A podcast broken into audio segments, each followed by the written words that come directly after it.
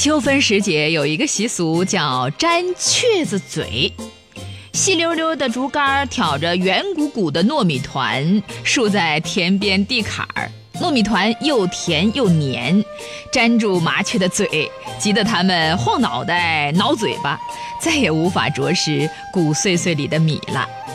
如同海妖赛人甜美的歌声，美食是一种诱惑，让麻雀们落入美味的陷阱，也让我们的味蕾有了崭新的体验。这种糯米团，北方叫它元宵，江南名之汤圆儿。元宵呢，是一些立方状的馅儿块儿，在盛满糯米面的笸箩内滚，直到滚成一个小雪球。汤圆儿呢，就像包饺子一样，先用手揪一小团湿面，挤压成糯米片，再搁上馅料，四周捏紧成桃形。馅料是芝麻和白糖。北方的工艺是和匀凝固切块。江南则是拌匀即可。粘雀子嘴的米团团只是一团粘性极强的糯米面，里面没有馅料，类似粘知了用的面筋。粘了雀子的嘴，我们就有更多的小米下锅了。那就来说说小米啊，小米色黄味甘，为五谷之首。记得小时候最爱喝的就是小米粥，粥面上呢会浮着一层脆薄的油亮的米油，用舌尖轻轻一触，那层粥油就会凹出一个小酒窝。我喝小米粥的时候，总是先用嘴唇沿着碗的边沿溜一圈儿，慢慢地拖动粥油，像蚕儿咬食桑叶那样。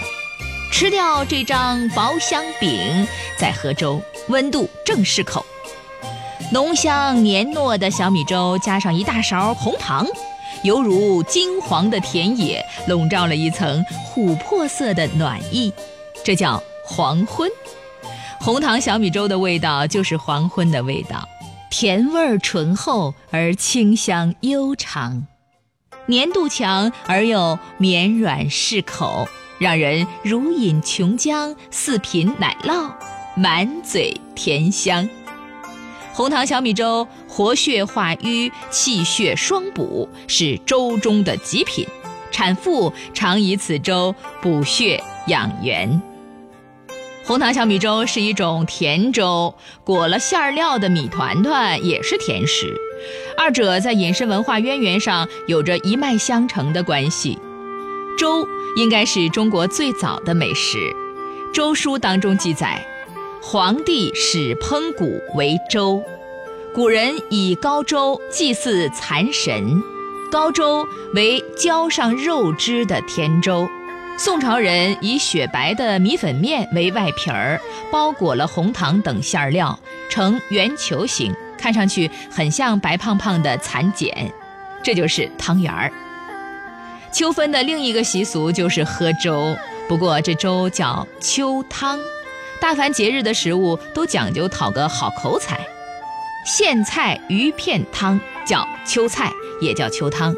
有一首民谣流传至今：秋汤灌脏，洗涤肝肠，阖家老少平安健康。喝秋汤喝进去的是健康，喝出来的是平安。秋分时节，寒凉渐重，多出现凉燥，饮食应以清润温润的食物为主。润养最多的粥汤，如甘蔗粥、百合粥、栗子粥、胡萝卜粥、冰糖银耳汤、无花果白剂汤、百合杏仁枇杷粥，都有清热润燥、益气生津之功效，并且口感味道极好。为秋分当令美食。秋分真是一个美好的节气啊！金气秋分，风清露冷，秋期半，凉蝉光满，桂子飘香远。古老的诗歌呈现着秋分时节的动人之美、迷人之魅。西汉董仲舒《秋分繁露》中有言：“秋分者，阴阳相伴也。”故昼夜均而寒暑平。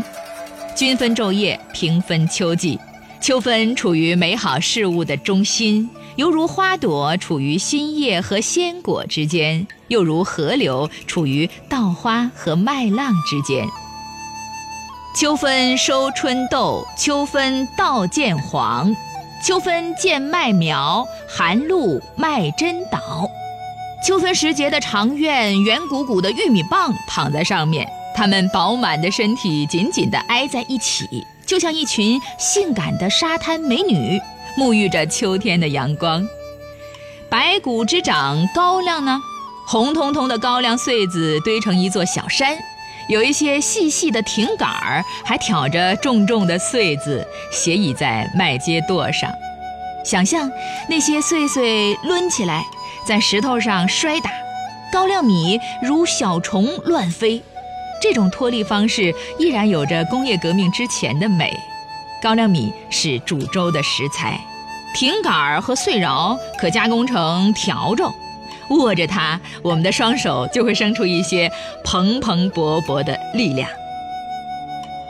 清人郑板桥最喜欢喝粥，夏日宴碎米饼，煮糊涂粥，双手捧碗，缩颈而啜之。霜晨雪早，得此周身俱暖。郑板桥乾隆时的进士，在潍县任知县时，他在县署中画了几幅竹，就去煮糊涂粥了。他的字体也很像竹叶，八分半体。有一幅年画叫《难得糊涂》，看上去字中有画，画中有人间情趣。这煮的糊可养家，就叫糊口。糊的本意同糊，十字旁那个糊，也就是稠的粥，用以填塞肠胃，维持生活。美食是一种想象，是对生活的美好想象。玉米是粗粮，如何粗粮变细粮，并把玉米的清香最大限度地激发出来？这才是对生活有所升华。煮玉米粥时，先用牛奶把玉米面儿调成糊，然后锅里加水，旺火烧沸，倒入糊糊，用铁勺搅拌均匀，再转小火慢煨至粥熟。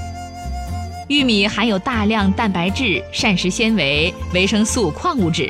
如果想让玉米粥营养再丰富一些，可在粥熟之后打散两枚鸡蛋，淋在碗里搅匀，再慢慢地倒入粥锅里。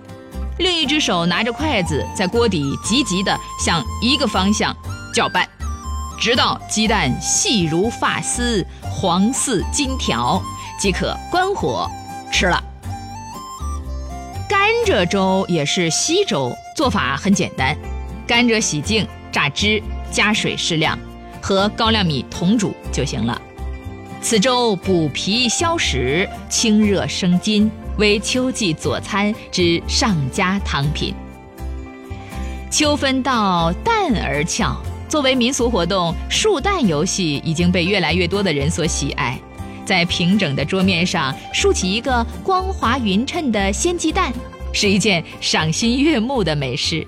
让人想起故乡的炊烟、清澈的鸡鸣，还有母亲的咳嗽。一碗粥冒着腾腾热气，它也树立在秋分时节，树立在收获和耕种之间。这粥煮出来的味道，就是生活的味道。懂得煮饮粥时，也就懂得了生活。